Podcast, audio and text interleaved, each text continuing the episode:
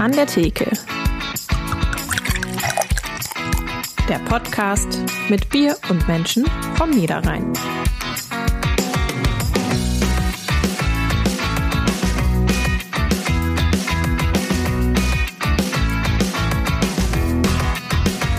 Aschnaz Durbatuluk, Aschnaz Gimpatul, Aschnaz Trakatuluk, Akbursumishi Krimpatul. Wir sprechen mit Sebastian Richards, dem Organisator der Tolkien-Tage in Geldern. Ja, und damit hallo und herzlich willkommen zu An der Theke, dem Podcast der NRZ. Wir treffen uns hier in jeder Folge mit einem interessanten Gast vom Niederrhein, trinken gemeinsam ein regionales Bier und kommen darüber ins Plaudern. Mein Name ist Sarah Schurmann, ich bin Niederrhein-Redakteurin der NRZ. Mein Name ist Markus Lenzen, ich bin ehemaliger Gastwirt und beschäftige mich seit 2010 mit dem Thema Kreativbier und stelle euch in dem Rahmen ein bis zwei Biere vor, meistens vom Niederrhein. Und wenn es euch, liebe ZuhörerInnen, so viel Spaß macht wie uns, würden wir uns freuen, wenn ihr eine Bewertung bei Apple Podcasts oder Spotify dalasst und uns dort natürlich auch folgt. Das hilft uns, damit noch mehr Menschen auf diesen Podcast aufmerksam werden. Markus, ich weiß ja schon, dass du gern Fantasy liest. Ach. Mhm. Das heißt, bei dir im Regal steht bestimmt auch Herr der Ringe, oder? Ja, also ich habe früher mehr Fantasy gelesen als heute. Natürlich habe ich den Herrn der Ringe gelesen und das sogar mehrfach. Äh, ich glaube, das erste Mal noch so, so mit elf oder zwölf.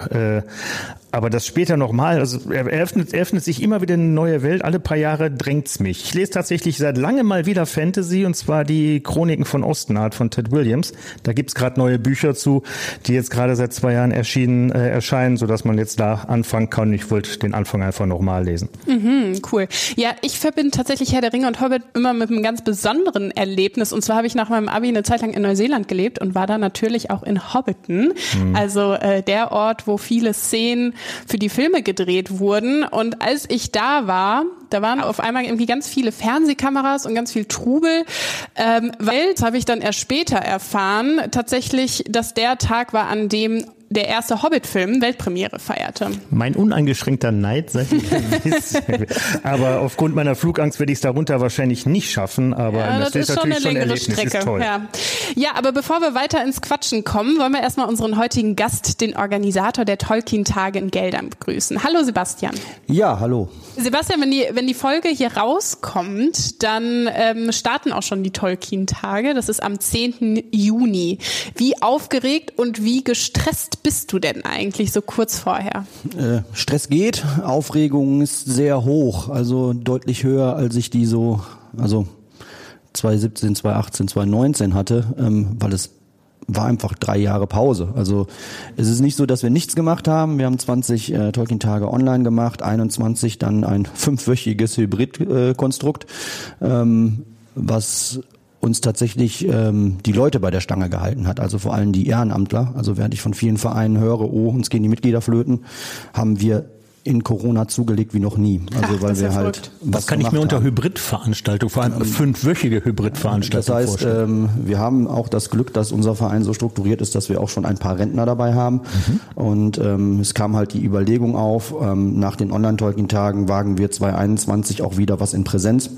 Und es war natürlich nicht planbar. Mhm können ein paar Besucher kommen, können gar keine kommen. Aber wenn wir was in Präsenz machen, müssen wir natürlich trotzdem aufbauen.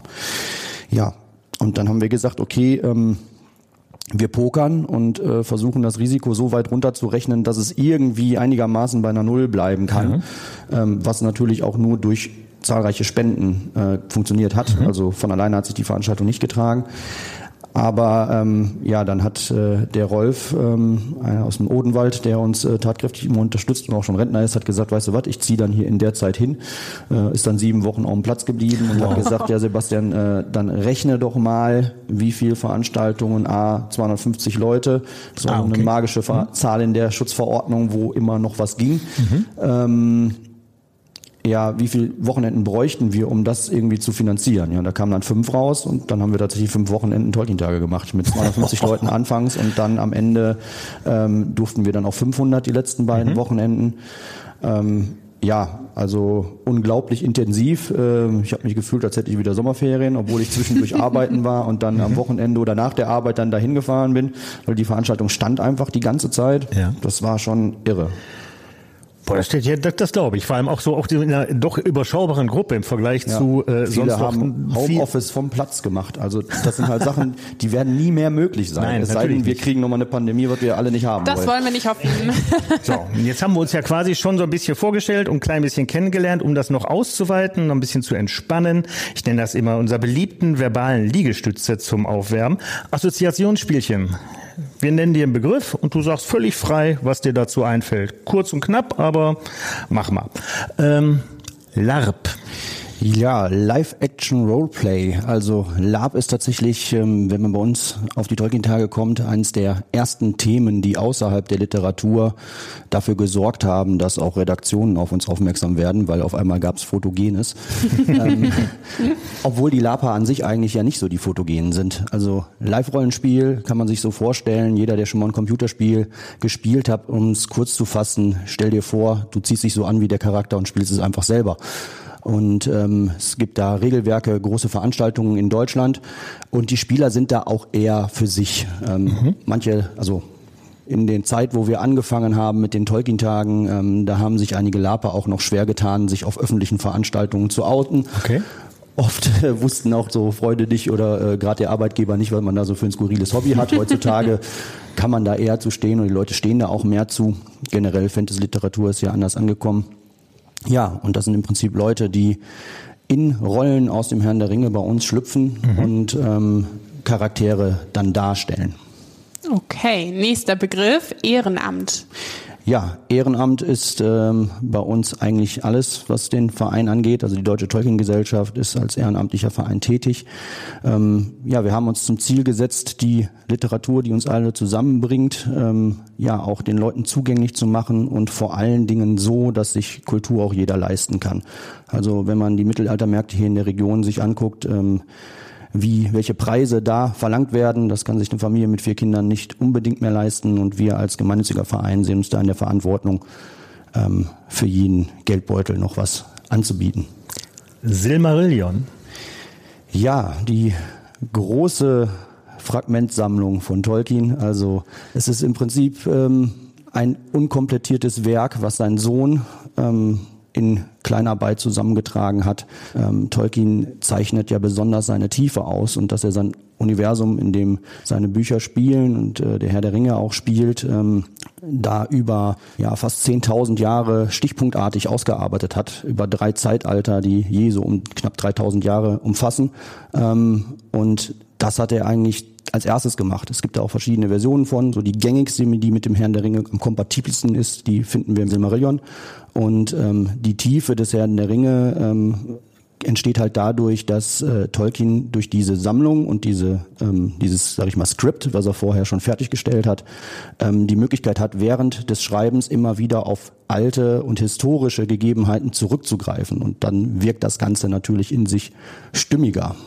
Wer jetzt übrigens denkt, ach, das klingt super, dann lese ich das mal als Einstieg, da kann ich nur dringend vorwarnen.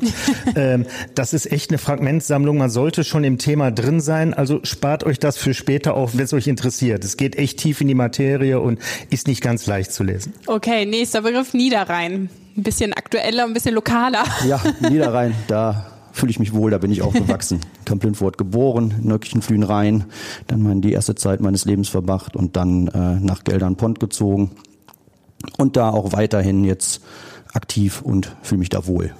Beruf. Ja, ich bin ähm, Leiter von mehreren Jugendhilfeeinrichtungen. Ich habe, ähm, meine Eltern haben damals das Kinderhaus meiner Großeltern übernommen. Das war der Grund, warum wir nach Geldern gezogen sind. Ähm, ich bin da erst aufgewachsen, dann kamen die ersten Mitarbeiter auch dazu. Vorher war das ein 24-7-Job. Ähm, habe dann in einem anderen Betrieb meine Erzieherausbildung gemacht, dann Sozialpädagogik studiert, dann Sozialmanagement und leite jetzt unsere Einrichtungen. Pfadfinder. Ja, da war ich auch aktiv. ähm, eigentlich auch eher durch Zufall, ähm, weil ich war vorher in der CAJ bei uns in Pont aktiv, die Jugendorganisation der KAB, ähm, die dann leider irgendwann aufhören musste, weil die Nachrückenden 16 waren, die über 18-Jährigen studieren gegangen sind und unter 18 konnte keiner diese Gruppe aufrechterhalten. Und dann habe ich mir, dann bin ich halt nach Hartefeld zu den Pfadfindern gegangen. Zeltplatz. Ja, da habe ich auch viel Zeit verbracht. Ähm, wir haben jetzt dieses Jahr auch bei uns auf der Veranstaltung Zeltplätze und da schließt sich der Band wieder zu den Pfadfindern. Die werden von den Pfadfindern ehrenamtlich betreut. Und ähm, dort haben wir so eine kleine Festival-Campsite, die auch halt jetzt mittlerweile auch schon ausverkauft ist. Das habe ich gesehen auf der Seite. Ich hatte mal geschaut. Ist also Zelten ist nicht mehr. okay, und der letzte Begriff Bier. Ja, Bier äh, begleitet mich natürlich auf dem Ehrenamt, ähm, auch gerade auf dem Dorf. Ähm, ich habe halt in Pont auch immer schon viel, viel Sachen gemacht, ähm, die ähm, auch mit der Dorfgeschichte und so weiter zu tun haben. Und wo ich damals die Internetseite für Pont auch gestartet habe, habe ich durch einen Telekom-Fehler, damals kam dann immer so eine Seite von der Telekom, meinten sie mhm. vielleicht, tralala, stand da Ponter Hausbrauerei. Ja, das war so mein erster Kontakt zu Bier. Habe ich zu meinem Vater runter und habe gesagt, warum haben wir hier im Dorf eine Brauerei und warum weiß ich da nicht? Warum kenne ich die nicht? und leider war die gar nicht in Pont, sondern in Ponten im Saarland, ein Ortsteil Aha. von Bessringen. Und da haben wir dann angerufen und Kontakt aufgenommen und erst haben die uns nicht geglaubt, dass wir aus Pont kommen. Dann ist da tatsächlich so eine Freundschaft entstanden. Sehr schön. Ja, leider gibt's die Brauerei nicht mehr, aber ähm, ja, jetzt habe ich den Oliver kennengelernt über den Verein und jetzt äh, geht's da auch mit dem Bier weiter. Bevor wir zum Bier aber dann jetzt schließlich kommen, ähm, die Leute, ich habe bei der Einleitung, äh, das hat nicht jeder verstanden. Magst du auflösen oder soll ich äh, die Leute erlösen, die sich jetzt die ganze Zeit schon fragen, oh Gott, was war das? was hat der denn da erzählt, der wirre Mann? Ja, also in, in der schwarzen Sprache von Mordor würde ich ja jetzt hier nicht einfach rezitieren. Das ist ja viel zu gefährlich, gerade zu so einer Stunde. Es riecht auch ein bisschen nach ja. Schwefel hier, wenn ich ehrlich bin. Aber es ist natürlich natürlich ein Ring, sie zu knechten, sie alle zu finden, ins Dunkel zu treiben und ewig zu binden. Das ist ein Teil aus dem Ringgedicht. Hervorragend. Super. Ich sehe, der Herr ist fest in der Materie verwurzelt. Alles andere würde mich auch wundern. Ja, ich wäre ich wär jetzt auch ein bisschen enttäuscht gewesen, gebe ich zu, aber Test bestanden. So, äh, du hast gerade schon angedeutet, ähm, der Olli ist äh, auch bei euch im Verein, weil du denkst, du hast ihn kennengelernt darüber. Rede ist von Oliver Stöcker, der zusammen mit der Silvaner Westphal 2016 ähm, genug von der Hausbrauerei hatte und dachte, die ganzen Rezepte wären jetzt so gut, dass man unter dem Namen Fleuter das Ganze auch mal im größeren Stil an den Mann bringen könnte. Und wie der Düvel das will, ist auch er großer Tolkien-Fan, Mitglied bei euch im Verein und hat euch tatsächlich ein Bier gebraut. Ja, genau. Also der war bei uns im Verein, ist da hingekommen und ähm, auch eigentlich schon bevor das so alles wirklich losging äh, mit Flöter ich sage ja immer Flöter, weil ich weiß, wie der Fluss richtig ausgesprochen wird. ah, okay, ja. Und wieder was gelernt. Und, äh, Siehst du, man geht nie döver aus der Kneipe raus, als man reingegangen ist.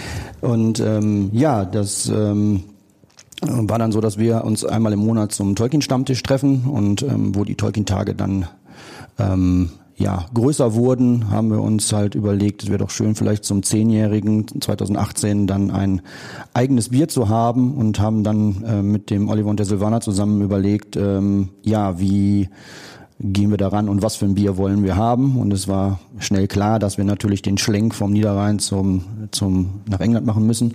Mhm. Und deswegen war auch klar, es muss eine englische Brauart sein, die dem niederrheinischen Alt aber nicht zu sehr entfernt ist. Und äh, Maßgabe war eigentlich äh, zu sagen, okay, wir schaffen ähm, ein Bier englischer Brauart, was aber mit in Süffigkeit mit den guten Düsseldorfern mithalten kann.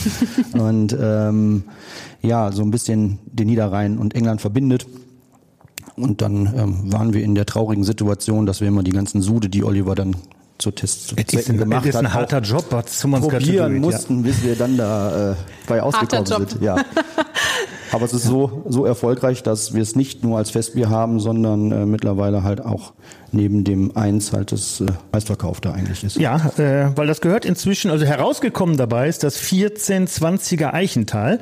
Das gehört inzwischen zur festen Core-Range von Flöter, mhm. ähm, die neben dem Eins noch das Pilz haben, das Zwei ist ein alkoholfreies, das Opa, Ollis Pale Ale.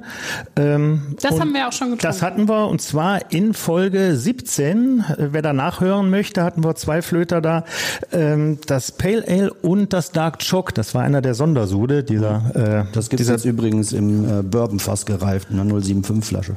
Ach, er hat, hat ja große Flaschen gemacht, mhm. der Uli. Ja, wir hatten die kleinen Flaschen, weißt du, das mit dem auf Eiche gelagerten. Mhm. Packen wir ähm, nochmal in die Shownotes, die Folge. Das packen wir in, noch, noch mal in die Shownotes, wie sowieso auch den Link zur, zur Brauerei. Wer da jetzt irgendwie denkt, oh, das klingt aber alles spannend, da möchte ich auch mal. Und wie gesagt, äh, wie der Sebastian gerade ausgeführt hat, äh, ist ein englisches Brown Ale geworden. Komm, wir machen mal auf. Jetzt haben wir auch, jetzt habe ich aber auch Durst. Ich finde richtig süß, dass vorne drauf steht, eins für dich, eins für den Hobbit. Ja, und auch, gefällt mir auch schon. die Jahreszahl, also Eichenthal ist unser Veranstaltungsort und 1420er ist, also das Jahr 1420, drittes Zeitalter, ist das Jahr der besten Gerstenernte des Auenlandes. Und deswegen ist es ein geflügelter Begriff geworden in, in, im Auenland, dass man sagt, okay, ähm, wenn einem das Bier richtig gut schmeckt, dann sagt man, das ist ein echtes 1420er. Ach, guck mal. Ich lerne, also ich lerne. Ich dachte, ich bin auch so ein bisschen in der Materie. Ich merke gerade, ich bin gar nichts. Äh, aber, aber Bier kann ich was zu sagen. Bier kannst du trinken und das was ist, zu das ist erzählen. was, ist was heller als so das klassische Alt, was wir kennen. Hat tatsächlich so eine, ich war ein dunkler Waldhonig von der Farbe her. Ich habe einen relativ grobporigen Schaum. Wir riechen mal. Oh, da riecht's aber schon ein bisschen Honig, malzig, so Toffee, bisschen Biskuit. Boah, das, macht so richtig Lust auf den ersten Schluck, ne? Ja, das riecht sehr lecker. Prost! Ja, und vom Fass ähm, auch nochmal eine, eine ganz andere Noch mal eine ganz aber das, das schmeckt fan. Also das ist wirklich tatsächlich ein englisches Brown Ale, wie ich das kenne. Äh, die Leute, die sich damit ein bisschen auseinandersetzen, das ist gehopft mit East Kent Golding. Sieht Das man ist auch daran, dass der Schaum so schnell verschwindet. Ja, genau. stimmt. Ähm, und äh, das ist ein ganz, ganz klassischer englischer Hopfen. Der wurde das erste Mal 1790 aus einem Wildhopfen gezüchtet. Also wirklich ein ganz alteingesessener und neben dem Fuggles der in England am weit verbreitetste. Und der hat im, im, im Aromabild, was der so mitbringt, äh, halt würzig, ganz klein bisschen Zitrus, aber gerade so diese würzigen, manchmal auch als Lebkuchenartig äh, beschriebenen Aromen, die der, die der macht. Und ich finde, die sind, die sind hier schön. Der hat eine bittere, die nicht zu heftig ist. Man merkt dann die Malzigkeit und wirklich, was ich gerade schon in der Nase hatte, die ist bisschen Toffee, bisschen Biskuit, bisschen Honig. Insgesamt ein sehr, sehr, sehr würziger Hopfen. Ähm, nicht ganz so viel Körper, wie wir es vom Altbier kennen. Dafür ist aber die, die Würzigkeit deutlich im Vordergrund. Aber es Ich sollte ja auch ein Festbier werden. es ist ein Festbier und daran kann man sich festtrinken. Daher der Name. Sehr gut. Übrigens, Evi, ich fand das schön, dass heute mal der Gast das mir mit, Bier mitgebracht hat, weil Personen, die mir Bier mitbringen, rutschen im Buch der guten Leute direkt auf Seite 1. auf Seite 1 ist übrigens noch Platz, wer da Bedarf hat. An der Theke at funkemedien.de, da sind wir zu erreichen, wer Bier übrig hat. Immer schicken. Wir probieren fast alles. Ja. Bevor wir gleich noch mal mehr auf die diesjährigen Tolkien-Tage zu sprechen kommen, will ich erstmal von dir noch wissen, wie bist du denn eigentlich auf Herr der Ringe gestoßen? Wann hat die Faszination dafür angefangen? Ich war nie ein guter Leser. Also obwohl meine Eltern alles dafür getan haben und meine Mutter mir auch alles vorgelesen hat, ähm, habe ich selber eigentlich kaum ein Buch in die Hand genommen. Ähm, Wie viele Seiten hat Herr der Ringe? Ja, das äh, Je nach ich jetzt Ausgabe, gerade aber äh, so tatsächlich um, um die 1100, je nach Ausgabe, aber. Also schon eine also Hausnummer. ist schon viel. Also ist dick. Ähm, und äh, ja, wir haben halt, äh, bei meinem Vater habe ich die Bücher unten sortiert und da waren eine Menge alte Karl-May-Schinken, die halt auch so aussahen, als wären sie einmal gelesen worden, also wie, wie aus den Buchhandlungen. Und dazwischen stand halt so ein komischer, zerfetzter grüner Schuber mit drei Bänden. Ach und, Gott, den, äh, haben, wir- den habe ich auch den haben wir Ja. auch. und äh, offensichtlich so oft gelesen, äh, dass er äh, ja nicht mehr, also fast das Zeitliche gesegnet hat. Und das fand ich interessant. Und den habe ich dann mit nach oben genommen, habe gesagt, darf ich mir den mal angucken? Hab angefangen zu lesen und auf einmal war Lesen schön. Also ähm, ich habe dann nicht mehr aufgehört damit. Wie alt warst du da? Da war ich zwölf und ähm, ja, dann kam eins zum anderen, weil vorher, wenn ich Bücher zum Geburtstag gekriegt habe, dann standen die im Schrank und haben vor sich hingestaubt und jetzt wusste auf einmal die Verwandtschaft natürlich, hier der Junge liest ähm, und der Autor heißt Tolkien und dann kriegte ich auch erstmal nur noch Tolkien-Bücher zu Weihnachten zum Geburtstag geschenkt, weil sie wussten, okay, das ist jetzt nichts für die Papiertonne, sondern wenn wir dem das schenken, das liest er auch wenigstens. Und es gibt ja jetzt auch Schlimmeres, als Tolkien-Bücher geschenkt zu kriegen. Aber äh, wie hast du denn, wie fand denn dann der Schritt stand? Wie bist du auf die deutsche Tolkien-Gesellschaft gestoßen? Und ich meine, wer ist das überhaupt? Was macht der Verein?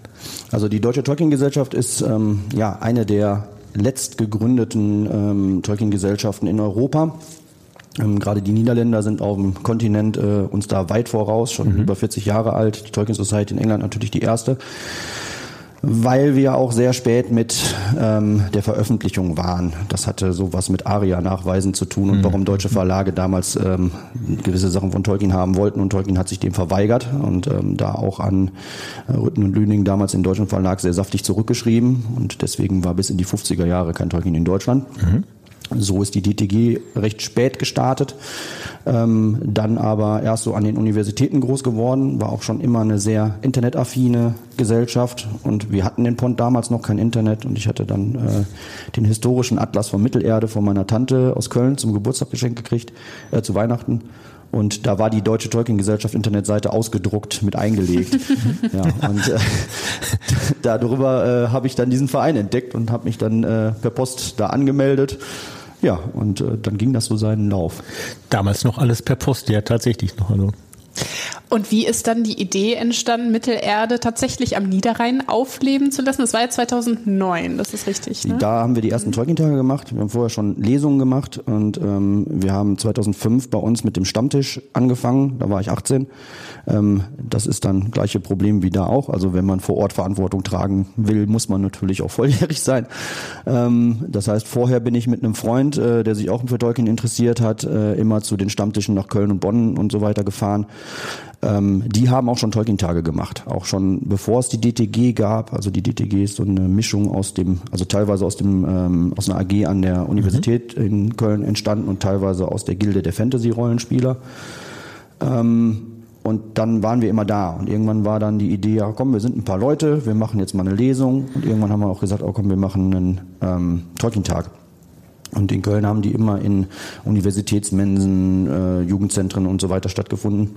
Und wir auf dem Land haben dann aber auch direkt äh, die Möglichkeit gehabt, dass wir am Kunstturm ja so ein bisschen Grünfläche drumherum hatten und darüber war es dann auch möglich, Bogenschießen anzubieten, die Lapa kommen zu lassen. So die ersten Kontakte, die wir da hatten, ähm, was halt in der Stadt auf einem gepflasterten äh, Innenhof oder so immer schwerer möglich ist.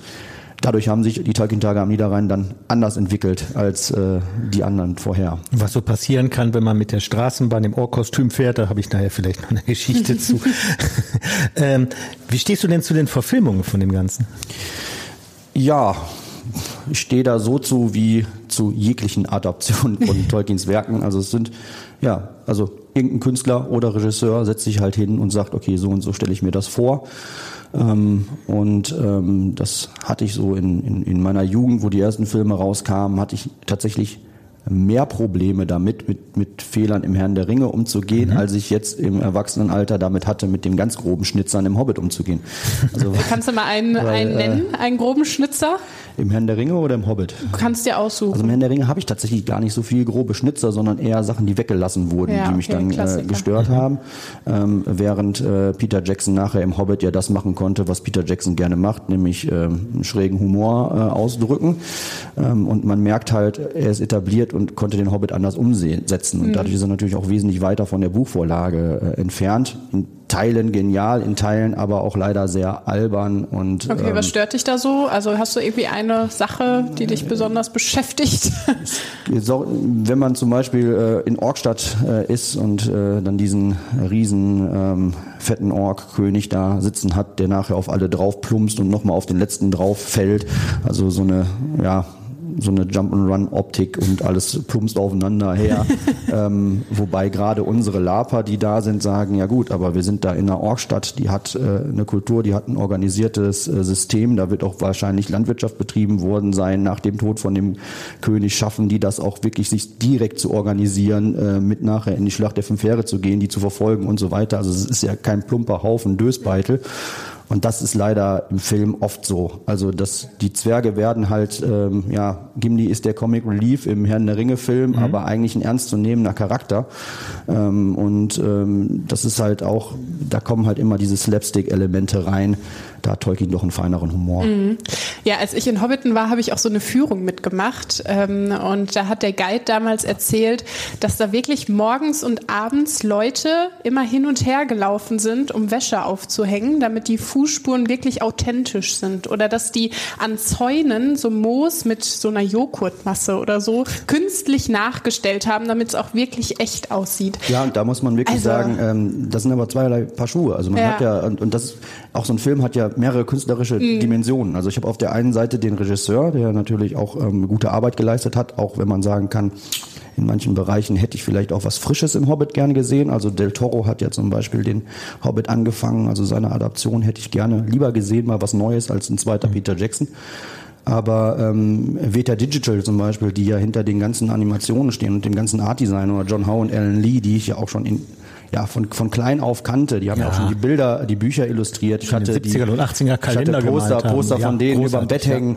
Ähm, das hat man natürlich wieder gesehen. Also, und das ist ja der, der geniale Schachzug, den Peter Jackson gemacht hat. Der hat halt einfach die alteingesessenen Tolkien-Künstler mitgenommen und wenn ich den Film gesehen habe, schon allein, wenn man das Buch liest und hat hier und da eine Illustration von John Howe, Alan Lee, mhm. Ted Naismith dazwischen, ähm, und er kennt dann sowas im Film wieder dann ist das direkt wieder Erinnerung an, ich habe den ja. Herrn der Ringe mit zwölf gelesen und mhm. äh, Sachen kommen und man fühlt sich da direkt zu Hause. Also man hat bekannte Bilder in einem neuen Film und das mhm. ist natürlich ein, ein, super Griff gewesen. Mhm. Ja, Peter Jackson wird aber ja nicht zuständig sein für die neue Serie, die jetzt im September starten soll. Äh, wie, wie gespannt bist du?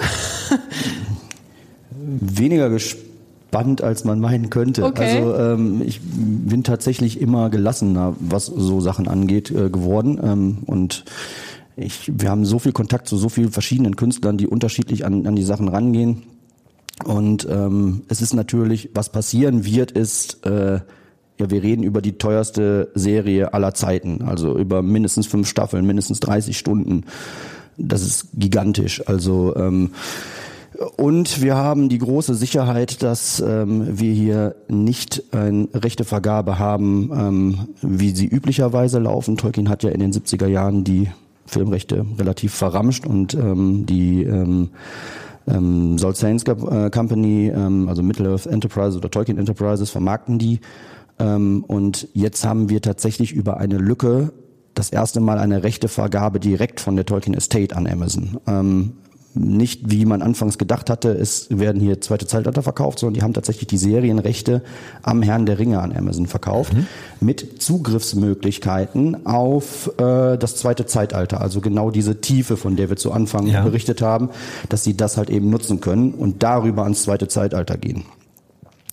Meine große Hoffnung dabei ist, dass wir ähm, da auch den Effekt haben, weil dieser Austausch mit der Ästhet natürlich stattfindet, dass wir vielleicht nicht nur neues Serienmaterial zu erwarten haben, sondern ähm, da gerade so ein Team um Simon Tolkien, ähm, nachdem Christopher gestorben ist, eventuell auch anfängt, ähm, das zweite Zeitalter auszuarbeiten. Also das, was wir quasi mit Beren und Lucien und ähm, Voll von Gondolin und solchen Sachen schon äh, gehabt haben aus dem ersten Zeitalter, also was sein Sohn überarbeitet hat, die alten Fragmente zusammenzutragen und zu einer komplettierten Geschichte zu machen, dass wir vielleicht mit ganz viel Glück da auch das mit dem zweiten Zeitalter erwarten können. Und die Estate hat halt ein ständiges Vetorecht bei der Serie. Also wenn die, mhm.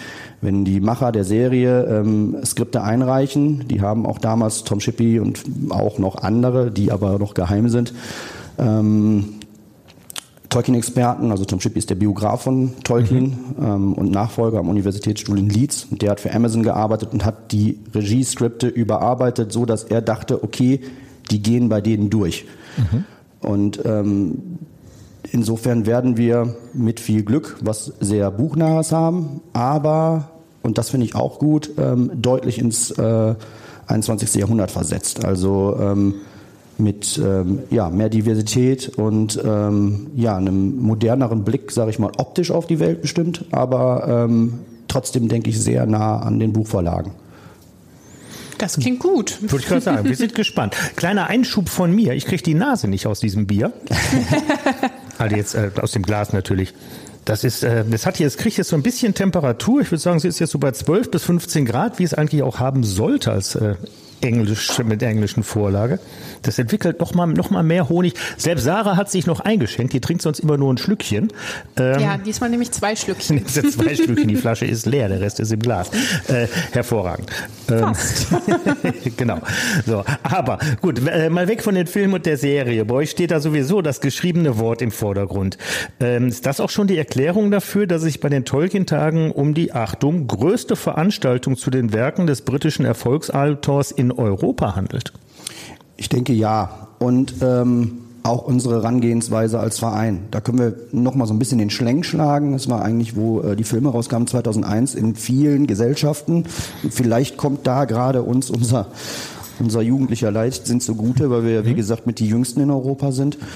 Ähm, die anderen Gesellschaften hatten zu Beginn der Verfilmung ein sehr großes Problem damit. Ähm, die meisten Tolkien-Gesellschaften sind sehr akademisch. Ähm, mhm sehr in der Anglistik-Forschung, äh, in der skandinavistischen oder englischen Mediavistik unterwegs und ähm, hatten ein großes Problem mit diesem Fandom und Angst vor dem, was Star Wars schon ist. Ja. Ähm, und ähm, wollten eigentlich akademisch bleiben. Mhm.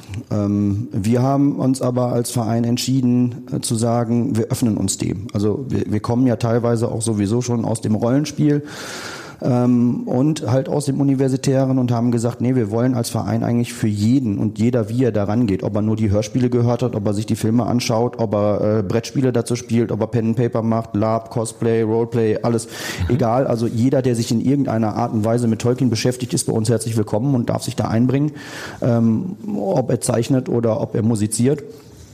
Und ähm, das hat, glaube ich, dafür gesorgt, dass ähm, wir diesen europaweiten Zulauf auch bekommen haben. Mhm. Also sehr früh hat schon die niederländische Gesellschaft mit uns zusammengearbeitet. Das bietet sich natürlich auch an aufgrund der Grenze. Klar. Ähm, wir haben zu niederländischen Stammtischen, die da Herberge heißen, ähm, ja, einen kürzeren Weg nach Nimwegen oder Venlo als nach Köln oder Bonn. Mhm.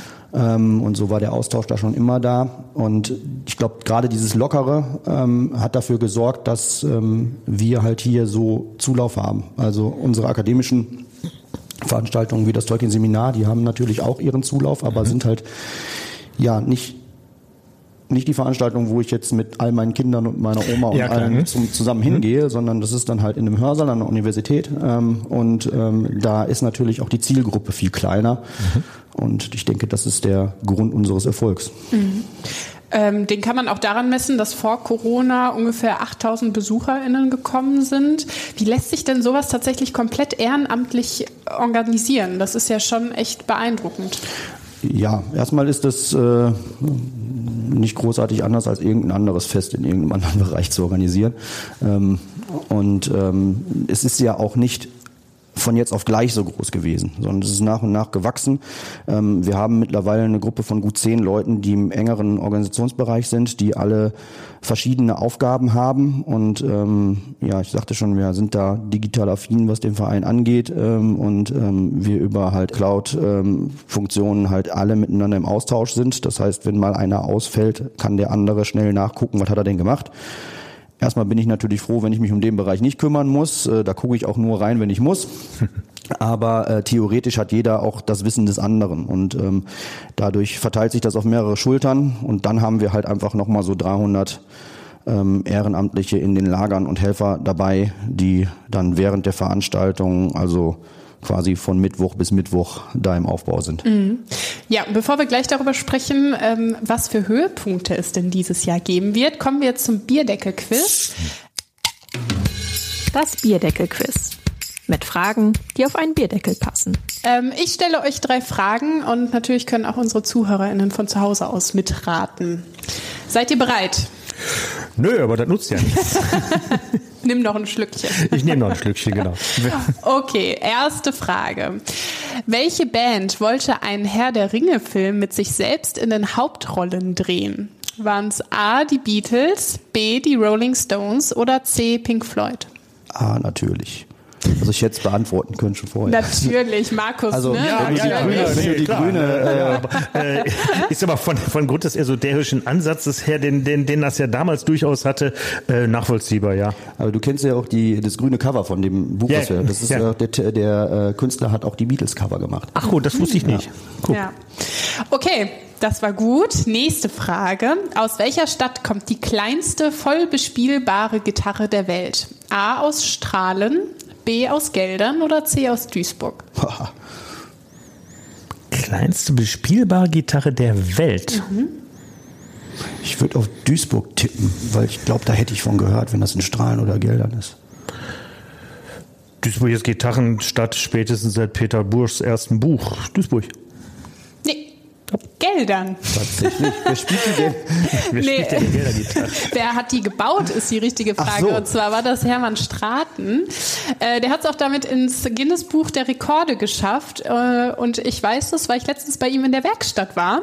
Und äh, einen Artikel dazu geschrieben habe. Den Irre. packe ich euch auch mal in die Shownotes. Ist auch ein sehr amüsantes Foto. Der Bereich Shownotes wird immer umfangreicher. Ich finde Ja. das schön. Wir haben da so eine richtige Wissenssammlung inzwischen. Also sowohl als Bieraffiner als auch als Buchaffiner und jetzt auch kleinste Als Gitarre der Welt. Niederrheiner. Als Niederrheiner, ja. Genau.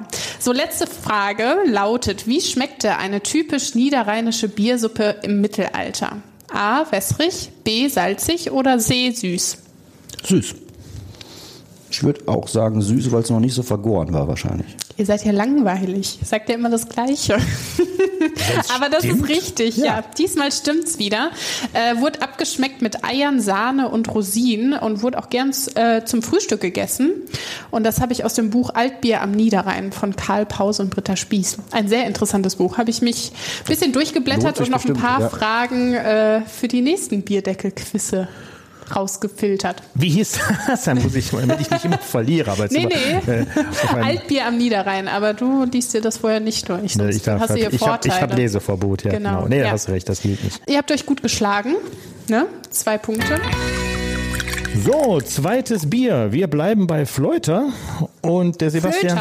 Flöter. Tatsächlich, tatsächlich äh, sagen die Brauer auch oft selber Flöter. Also die wohnen ja an der, also Fleuter, ich kann es fast gar nicht.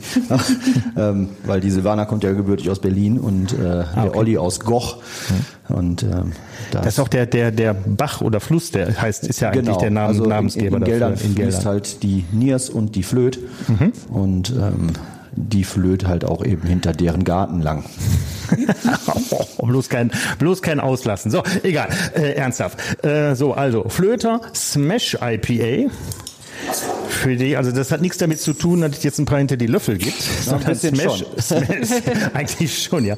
Smash steht in dem Falle für Single Hop and Single Malt. Ähm, Hier ist jetzt eins für dich, eins für mich. Das klingt doch auch gut. Ja, und wir haben jeder eins. Das ist ja auch schön. Ähm, in dem Falle, in der Regel wird ja Bier, das ist ja eine Mischung von unterschiedlichen Malzen, die unterschiedlich stark geröstet sind, um bestimmte Aromaeffekte zu erzielen. Ähm, das ist hier nicht die Aufgabe, ist immer, nimm nur ein einziges Malz. Und heute wird auch, gerne mal eine Mischung von Hopfen eingesetzt. Also Hopfen im Heißbereich für die Bitterkeit, hinterher vielleicht nochmal eine Hopfengabe im Kaltbereich für die Fruchtigkeit und gerne auch mal eine Mischung von allem. Und hier musste man sich auf einen Hopfen beschränken als Aufgabe. Eine Sorte Malz, eine Sorte Hopfen, macht daraus ein leckeres Bier. Und zwar ein India Pale Ale, IPA. Ähm, in der Regel sehr stark gehopfte Biere, die gerade im Kaltbereich nochmal nachgehopft werden, um eine gewisse Fruchtigkeit zu erzielen. Wir gucken mal. Das Bier ist hellgelb, Sehr hell. Mhm. ist nicht ganz blank, also ein bisschen trüb, das ist schön, also nicht gefiltert. Hopfen ist deutlich stabiler als gerade bei dem Brown Ale. Riecht Riechen. sehr fruchtig. Ja, rie- sofort so ein bisschen. Ne, von dem Hopf, Hopfen ist übrigens ein Idaho 7. Hat sofort die Zitrusaromen, bisschen Grapefruit. Ich bin gespannt. Ich habe selber noch nicht getrunken. Wir schauen mal. Überraschung, Prost.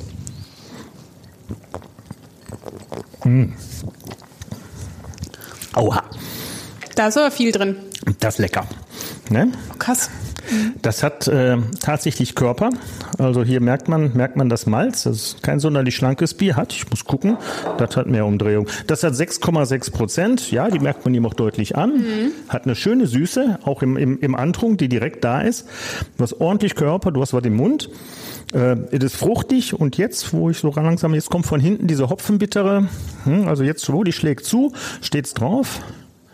Ja, 50 IBUs, internationale Bittereinheiten.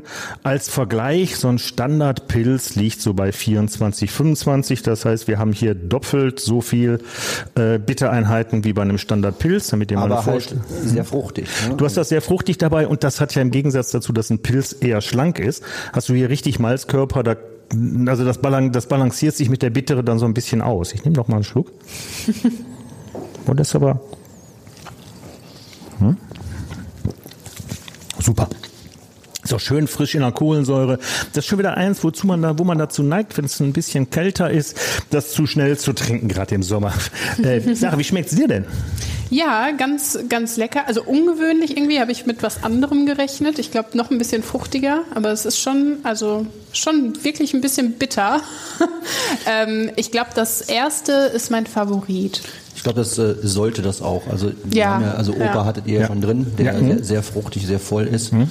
Und ähm, ja, es gibt so, so Leute wie, wie ich oder noch andere beim Stammtisch, die auch gesagt haben, Olli, das ist alles viel zu fruchtig, da muss, da muss mehr knallen. da, muss, da muss hinten raus ein bisschen mehr Hopfen, wir wollen das bitter. Gibt's das auch bei den Tagen? Schenkt ihr es aus? Ähm, das gibt's nur so in der Flasche. Mhm. Also auf der Campsite wird's das geben. Also Gut. die Pfadfinderschaft, die hat abends, äh, wenn wir so unseren Backstage machen, mhm. gibt's auch auf der Campsite halt noch ähm, Aftershow-Party. Mhm. Ähm, wir machen das noch nicht so lange und wir sind da ein bisschen vorsichtig. Also Leute, die Karten kaufen, kennt man vorher ja erstmal nicht. Ja. Und ähm, die sollen dann abends natürlich nicht unbeaufsichtigt auf dem Gelände rumlaufen. Mhm. Aber oft ist das so, dass nach zwei, drei Jahren stößt dann irgendwer, der sich da wohlfühlt, auch zu den Gruppen zu und dann darf man auch mit uns mitmachen. Aber ähm, ja, wir haben halt immer diese bei der Größe die Gefahr der anonymen Masse und deswegen ja. wird das dann abends halt, ist die Festivalseite zu und mhm. auf der Campsite geht's dann weiter. Jetzt sind wir schon wieder beim Thema angelangt, ähm, bei den diesjährigen Tolkien-Tagen, die ja, wie gesagt, am 10., 11. und 12. Juni stattfinden. Ähm, erzähl doch mal, was so aus deiner Sicht die Höhepunkte sind, worauf sich BesucherInnen besonders freuen können. Ja, eine Sache würde ich gerne vorweg, bevor ich sie nachher vergesse. Es gibt keine Tageskasse. Also man kann bis kurz vorher online reingucken oder an allen deutschen Vorverkaufsstellen. Ähm, aber bitte nicht spontan kommen. Ähm, um also alles online, Online-Tickets kann man Online-Ticket oder mhm. an jeder West-Ticket, Köln-Ticket, Bonn-Ticket, Event im Vorverkaufsstelle. Okay, ja. alles klar. Das packen wir euch dann auch nochmal in die Show Notes. genau. Ja, aber trotzdem, erzähl doch mal. Also was, äh, was kann man denn da so alles erleben? Ja, ähm, wir haben ähm, gerade dieser Ehrenamtsfaktor ist natürlich was, was uns sehr weit nach vorne bringt. Ähm, wir hatten gerade unten schon mal drüber geplänkelt, ähm, ja, wie das so ist ähm, mit verschiedenen Vereinen. Und wir haben halt die Feuerwehr zum Beispiel, die bei uns den Parkplatzdienst macht. Wir haben die Pfadfinder, die bei uns die Campsite macht und auch unser Ponta Musikverein, der nicht einfach so ein 100er Dorforchester ist, sondern 35 Musiker hat, ähm, auch ein sehr gutes Neujahrskonzert immer spielt. Die äh, haben dann irgendwann, wo wir es nicht mehr hingekriegt haben, alle Gastrostände und selber zu bedienen, bei uns den Grill übernommen. Auch das geht dann in deren Vereinskasse. Und ähm, es war natürlich so unsererseits schon so ein bisschen der Hintergedanke dabei, ähm, weil sie auch schon mal auf dem Neujahrskonzert ein paar Sachen von Howard Shaw gespielt haben, auch die Symphonie natürlich mit dazu haben. Und äh, dieses Jahr ist es soweit. Also sie spielen nicht nur Howard Shaw, sondern sie spielen auch Johann de May, also die ähm, 78 erschienene, ähm, preisausgezeichnete Symphonie zu den Büchern und halt noch so ein paar Abstecher in die nordische Mythologie, wo wir aber auch selber noch nicht mehr wissen, also zu Tolkiens Quellen. Ja, und ähm, man hat halt abends dann nochmal ein komplettes Symphonieorchester mit äh, 35 Musikern noch mit dazu. Ähm, dann ist Freitag natürlich die, das Kinoprogramm. Und ähm, am Sonntag ist äh, meistens so auch der Tag, wo am meisten Familien mit Kindern da sind. Das sieht man auch jetzt schon bei den Kindertickets, dass da Sonntag sehr viel gebucht wird. Äh, haben wir durch ähm, die Deutsche Stiftung Engagement und Ehrenamt ähm, mit dem Verein Kulturunterstützung Linker Niederrhein zusammen ähm, Fördermittel äh, bekommen können. Das ist diese Stiftung, die auch dafür eingesetzt wurde, wo, sage ich mal, ähm, finanzschwache Familien ähm, die Möglichkeit haben, in den Sommerferien jetzt Urlaube subventioniert zu bekommen nach der Corona-Pandemie. Und die unterstützen halt auch für ehrenamtliche Veranstaltungen die Aufstockung des ähm, Kinderangebotes. Und wir konnten jetzt darüber ähm, eine Hüpfburg anschaffen mit einem extra Themenbereich, die dem ähm, Haus von Herr Glück aus dem gleichnamigen Bilderbuch von Tolkien nachempfunden ist. Ich bin da schon sehr gespannt drauf. Ich durfte bei dem Hersteller einmal schon mal draufstehen, aber dann sieht man sich ja nicht von außen, weil Herr Glück hatte ein besonderes Haustier, das ist das Giraffinchen, halb Giraffe, halb Kaninchen. Und das hat einen, einen riesenlangen Hals und das ist so groß, dass es aus dem Schornstein wieder rausguckt. Ach, cool. Wenn da oben der, der, wenn die Kinder drauf hüpfen, dann äh, wird es bestimmt lustig aussehen, wenn der Hals so hin und her schwenkt. Schön. Also solche Sachen haben wir da. Ähm, Geschichtenerzähler dann da, ähm, jetzt gerade für den Sonntag nochmal, der halt auch die kleineren Werke, also die vielleicht auch noch nicht so bekannt sind von Tolkien, mhm. die man äh, ähm, rezitiert, also frei vorträgt. Und ähm, unter anderem ähm, der Schmied von Großholzingen, wo es darum geht, dass ähm, ein Elb in einem Dorf eine Konditorausbildung macht und ähm, in den in diesen Geburtstagskuchen, ein großer Kuchen, der da immer zu einem gewissen Fest gebacken wird, da wird dann auch so ein Elbenstern eingebacken. Und eins von den Kindern kriegt diesen Elbenstern, klebt sich den auf die Stirn und kann ins Elbenland reisen. Und wir haben dann jetzt eine äh, große Torte, die ist von einer ähm, bei uns vom Stammtisch angefertigt worden. Und die ähm, Kinder können dann nachher da reingreifen. Die Torte ist aus Holz, hat so Handgrifflöcher und dann kriegt man einen Stern und kann sich den dann nach der Geschichte auch auf, die, auf den Kopf kleben. Und da wir haben die, die Knappenschule da, die die Kinder zu Knappen von Gondor ausbildet und ansonsten halt auch noch ein großes Vortragsprogramm, viel Musik ähm, und halt viel ähm, versuchen wir halt eigentlich Tolkiens Werk auf den Platz zu kriegen. Also mhm. das ist halt ähm, gerade bei den, bei den Vorträgen immer schwierig, Hallen zu haben oder Räume zu haben, wo halt viele Leute auch sich das anhören können. Ähm, und wir versuchen halt möglichst viel die Literatur auch ähm, lebendig auf die Veranstaltung zu bekommen. Und gerade für Familien mit Kindern ist am Sonntag da eine ganze mhm. Menge geboten. Mhm. Jetzt mich als ehemaligen Gastronom interessiert hier, also außer dem Bier, was wir probiert haben, das ist schon mal approved, super. was gibt's denn sonst so an kulinarischen Klassikern aus dem Auenland für die Besucher? Ja, äh, von Getränken gibt's da auch Met. Auch da haben wir einen äh, Brauer direkt bei uns aus Geldern, den Alfred Kanders, der Metmann. Ähm, einer ja, der, der Virtuosen am Ballon, sag ich mal, also mhm. der ähm, halt sich besonders dadurch auch auszeichnet, dass der sortenreine ja. Met macht. Also äh, mein, mein Favorit ist zum Beispiel der Kaktusfeige Met. Jede andere Manufaktur würde dann hingehen, würde einen Blütenhonigmet machen, mhm. würde da ein bisschen Kaktusfeige reinhämmern für den Geschmack, aber dann haben wir ja sowas wie einen Radler. Ja. Alfred macht das aber aus reinem Kaktusfeigenhonig, aus von Kaktusfeigenplantagen aus Mexiko. Oder hat dann äh, einen Lindenblütenhonig mhm. oder ähm, halt, dass, dass du sortenreinen Honig hast und der wird dann vergoren. Das mhm. gibt halt nochmal ein ganz anderes Aroma, als ja. wenn man einfach Frucht dazu mischt. Mhm. Ähm, ja, ähnlich wie wir es hier beim, beim Single Hop haben, Single genau. Malt, hat man dann mhm. halt auch wirklich nicht eine Blütenhonigmischung, mhm. sondern aus einzelnen, ähm, aus einer Honigsorte dann halt ein äh, Met gebraut. Und dann wird, gibt's äh, Flammlachs, Flammkuchen, Grill, ähm, dann ist die Hanfbäckerei da mit so Putenbrot, äh, Fladen, mit so Putenfilet drin. Ähm, und dann gibt's äh, die Hobbit-Küche, wo es die Brepfanne, Auenlandpfanne, also eher sowas Vegetarischeres gibt, äh, Champignonpfanne, ähm, den Grill natürlich, einen großen Kuchenstand, eine Creperie. Ähm, also man wird nicht verhungern. Man wird nicht verhungern, ja. Das Besondere ist halt, ähm, wir haben am Anfang hatten die, die, wo wir angefangen haben, auch externe Gastronomen dazu zu nehmen. Mhm hatten die ein bisschen Sorge, ähm, weil wir auch da gerade speziell halt auch gucken, dass wir nicht den Würstchengrill uns reinholen, sondern mhm. welche, die halt schon was Exklusiveres bieten und ähm, sind da auch sehr wählerisch bei der Auswahl unserer Gastronomen, weil wir das Glück haben, dass wir aufgrund von Ehrenamt, keiner von uns muss davon leben, sondern mhm. wir können wirklich die Freiheit haben und sagen, wir, unter, wir kaufen hier nach äh, Qualität ein und auch wenn man ähm, jetzt ein Produkt hat, was nicht so äh, in der Masse geht, können wir das trotzdem nehmen, weil wir dann sagen können, okay, das können wir über die Standgebühr wieder regulieren, dann mhm. zahlst du halt ein bisschen weniger und dann passt das schon. Ähm, dadurch haben wir halt auch ein, ein anderes Preislevel ähm, bei den Sachen, die ehrenamtlich betrieben werden, als bei den kommerziellen. Das ist halt immer ja, so eine bisschen, mhm. bisschen Differenz, also weil mhm. dann natürlich bei denen, die jetzt als kommerzielle Anbieter auf den Tolkien-Tagen stehen, wird halt ein anderer Preis verlangt als jetzt beim Grill, den der Musikverein betreibt. Ja, Wenn natürlich. der örtliche Schlachter dann auch noch da äh, noch mit Sponsor zum Beispiel, dann ist das halt immer noch mal eine Sache, da, da können die Hauptamtlichen nicht hin. Deswegen gibt's bei uns manchmal merkwürdige Preisdifferenzen, mhm. aber äh, ich sag mal im, im, im Schnitt ähm, kommt man da immer ganz gut, ganz gut weg. Ja, und vor allem, ihr habt den Vorteil, ihr könnt mal das Besondere anbieten genau. und, und dreht dem nicht das Wasser ab, indem ihr dem die normale Standgebühr aufs Auge drückt, sondern ja. sagt, okay, bei dem können wir, weil wir wollen das Produkt gern anbieten, weil das ist mal was komplett anderes. Nur aus Interesse für mich, was kostet Bier bei euch? Wenn ich jetzt so 0,3, ihr werdet vom Fass haben, nee, das ist das Eichenthaler? Also 04, wir, hm? 04 vom Fass, äh, das kostet derzeit äh, 4 Euro. Ah. Ähm, also ja vergleichbare Veranstaltungen im Brauchen Nachbarort. Brauchen wir gar nicht drüber reden. Ja, also, ja. nee. Du hast es gerade schon gesagt, ihr habt auch mehrere ReferentInnen eingeladen. Ähm, was sind das für Leute, die Vorträge halten? Ja, also wir haben ähm, dieses Jahr zum Beispiel Friedhelm Schneidewind da. Der ist bekannt durch sein äh, großes Tolkien-Lexikon, was ähm, in verschiedenste Sprachen, auch unter anderem in Brasilien veröffentlicht wurde.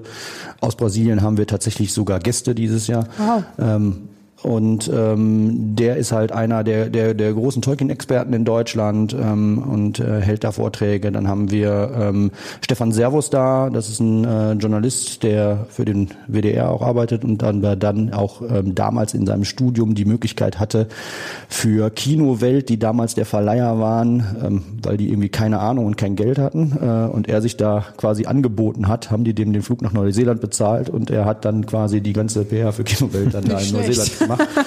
Äh, durfte da bis heute nicht drüber sprechen. Das ist auch jetzt sehr interessant. Das ist so eine Vertragsfrist, Ja. die dann läuft halt, wie lange du da überhaupt keine Fotos, nichts veröffentlicht darfst. darfst. Und dies ist ausgelaufen. Jetzt kommen so nach und nach, bringt er nochmal so Sachen äh, von, von früher, äh, die damals hochbrisant gewesen wären. Und heute denkt man, oh ja, das ist nochmal ein nettes Foto, haben wir schon mal irgendwo gesehen, aber auch so aus seiner Perspektive trotzdem nochmal schön. Der wird natürlich zusammenfassen, was gibt's Aktuelles zur Serie. Dann haben wir ähm, Marcel Bülles, unseren Gründungsvorsitzenden da, der auch äh, referieren wird, äh, Dr. Christian Wei- Weichmann, dann ähm, Dr. Frank Weinreich, der auch ähm, schon in vielen Publikationen geschrieben hat. Ähm, also es ist halt quasi ein Angebot von, von wissenschaftlich bis kurios. Also äh, vielen, die jetzt nicht aus der Tolkien-Szene kommen, werden die Namen nichts sagen. Es gibt dann noch so die ein oder andere, die Schnittmengen hat, so wie Mück Jung zum Beispiel. Leute, die irgendwie so in der New Wave-Szene unterwegs sind, kennen vielleicht noch die Band The Fair Sex, in der der damals war. Ich habe den aus dem Bereich nie kennengelernt. Ich kenne ihn als Autor und Paroditisten. Er hat den Herrn der Ohrringe geschrieben. Die genialste und zeitloseste Tolkien-Parodie, die es gibt. Weil wir haben bei Parodien ja immer das Problem, dass die äh, oft ähm, ja aktuelle Themen in die Parodie verwursteln, die man dann nach zehn Jahren nicht mehr versteht, weil man das Produkt nicht mehr kennt oder die Werbung oder nach 20 Jahren. Aber Mück Jung, Mück Jungs äh, Tolkien-Parodie basiert auf einem ganz abstrusen Phänomen, was sich durch, den, durch das ganze Buch zieht. Und das reicht eigentlich, um dem eine unglaubliche Komik zu geben. Also, was passiert, wenn du dir den Ring aufziehst? Du bist unsichtbar. Ja, dass du den Ring aufziehen, dann bist du unsichtbar, ja. Ja, und wenn du äh, dir den einen Ohrring ins Ohrläppchen hängst, dann kann dich keiner mehr hören. und, und jetzt stell dir die Geschichte mit, diesem, Ja, gut, da kann man. mit dieser Abstrusität vor und dann wird da echt. Äh, Ja, okay. Das ist äh, zeitlos lustig. Äh, so, dann habt ihr auch einen Vortrag speziell, macht das der vielleicht auch mit den skurrilsten Fakten rund um Mittelerde? Das ist, glaube ich, Marcel. Ja. Das ist äh, also unser Gründungsvorsitzender, der sich schon äh, lange halt gerade in dem Tolkien-Fandom bewegt Mhm. und ähm, ja, sowas halt sammelt. Ja, also Zum der, Beispiel? Ähm, da muss man den Vortrag hören. Hey, also äh, kommt hin, Sonntag für Sonntag aber ich sag mal, da, Karten und da, da den kommen Vortrag, ne? tatsächlich auch ähm, ja, abstruser Merchandise hin ähm, oder, äh, sag ich mal, irgendwelche ähm, Sachen, wie, wie Tolkien mal aufgegriffen wurde. Aber ich muss tatsächlich sagen, also ich bin für die Vortragsschiene nicht zuständig, Mhm. das macht der Axel Kleintjes. Ähm, auch der weiß nicht immer alles, aber ähm, ich habe tatsächlich, äh, weiß noch nicht, was da auf uns zukommt. In einem anderen Vortrag geht es um die Frage, ob es Rassismus in Herr der Ringe gibt. Und ich habe gesehen, in den sozialen Medien wird darüber schon heiß diskutiert. Genau deswegen vorab. bin ich da mehr im Thema. Ja. also, ähm, Wieso, ja, wieso ist es denn überhaupt wichtig, so ein Thema ähm, auch auf den Tolkien-Tagen äh, zu repräsentieren, darüber Also zu sprechen? ähm, erstmal ähm, ist bei dem Vortrag ja äh, eine Situation, man geht da äh, literaturwissenschaftlich dran. Ähm, das ist schon das, was einige, die da diskutiert haben, äh, nicht verstehen.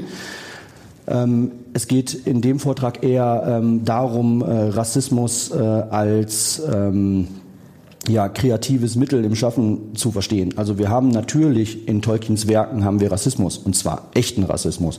Also weil wir haben Rassen.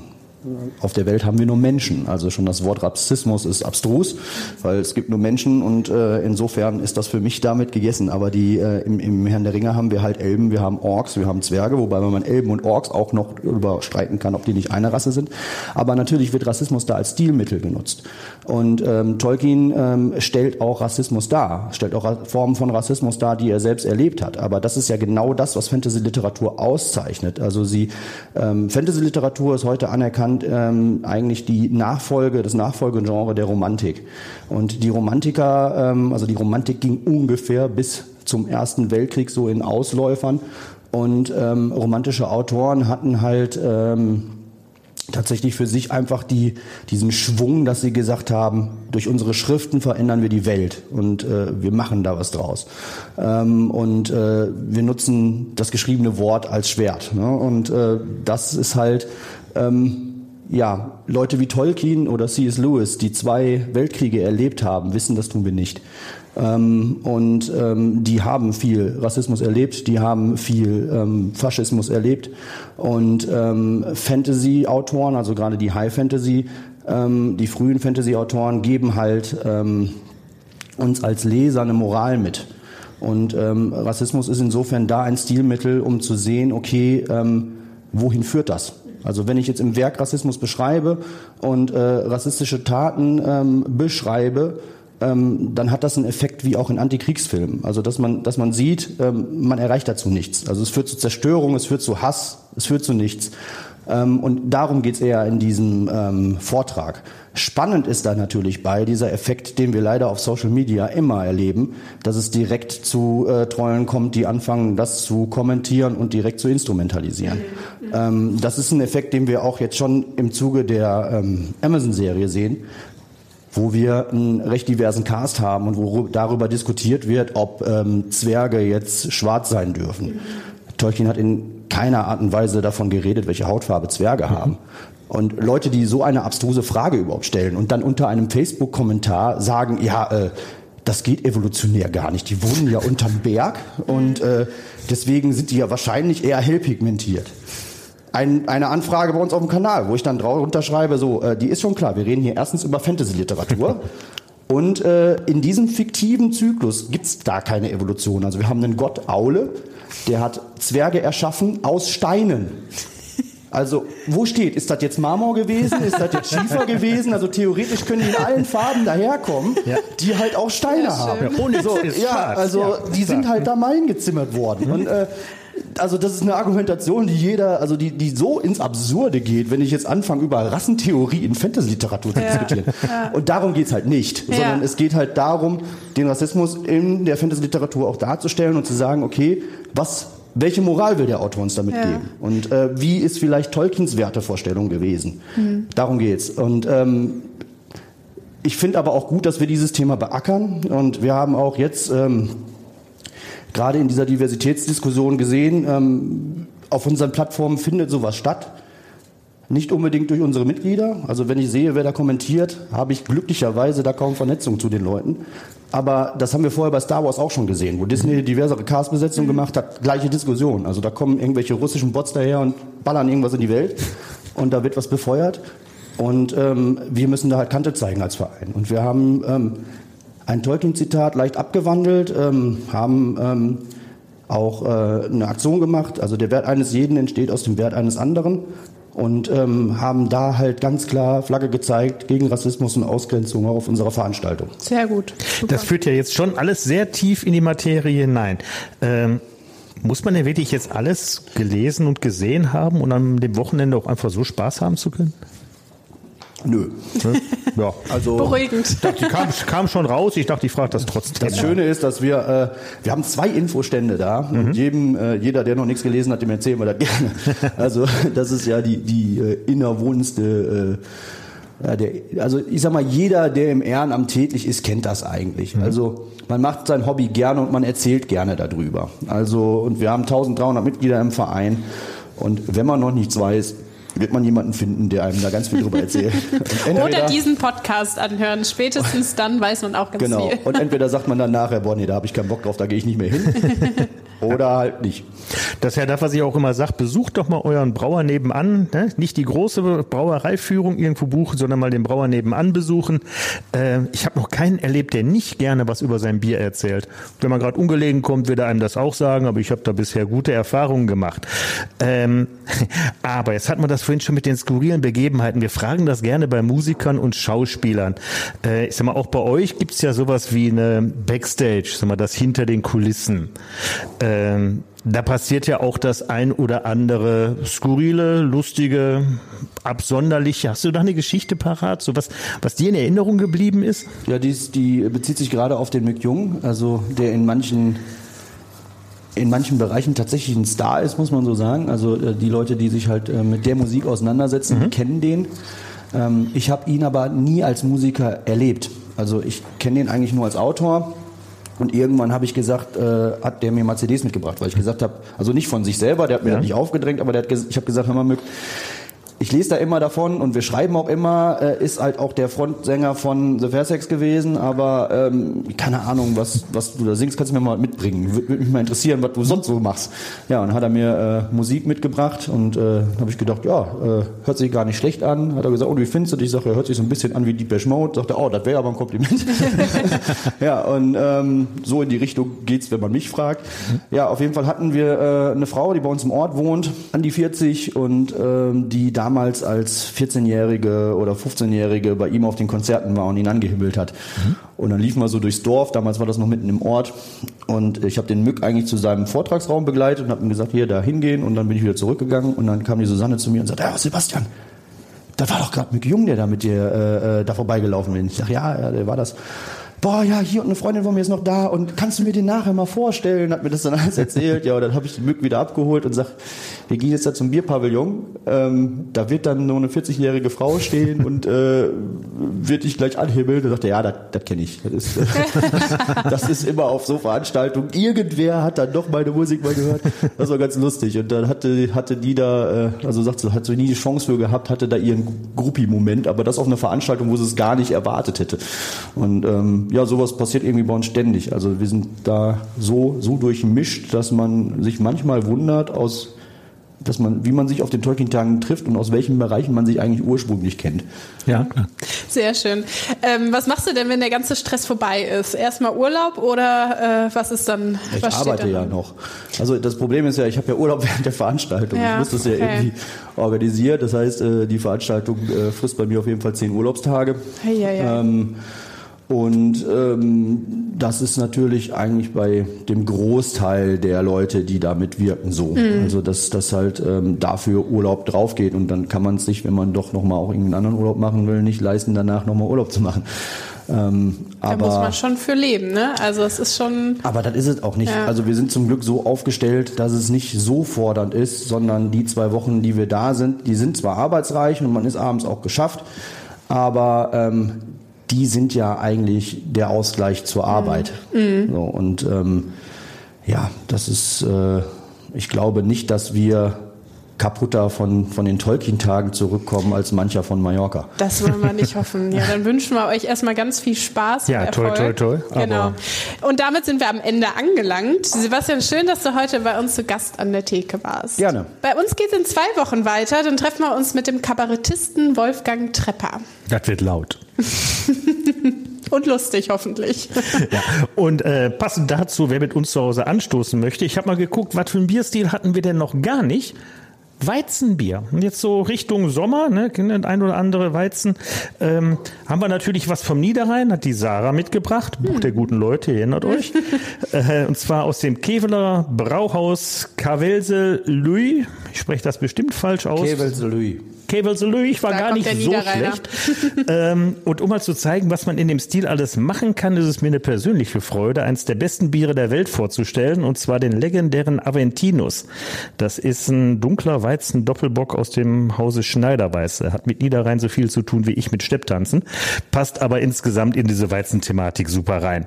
Ähm, wenn euch ansonsten unser Podcast an der Theke gefällt, würden wir uns freuen, wenn ihr dem Ganzen folgt, eine gute Bewertung da lasst und ihr natürlich Arbeitskollegen eurer Putzfrau, Freunden und Verwandten empfehlt. Und wenn ihr uns ein direktes Feedback geben wollt oder wenn ihr Ideen für weitere Gäste habt, könnt ihr uns auch eine E-Mail schicken. Die Adresse lautet an der Theke@funkemedien.de. Das war an der Theke mit Markus und Sarah. Tschüss. Tschüss. Ein Podcast der NRZ.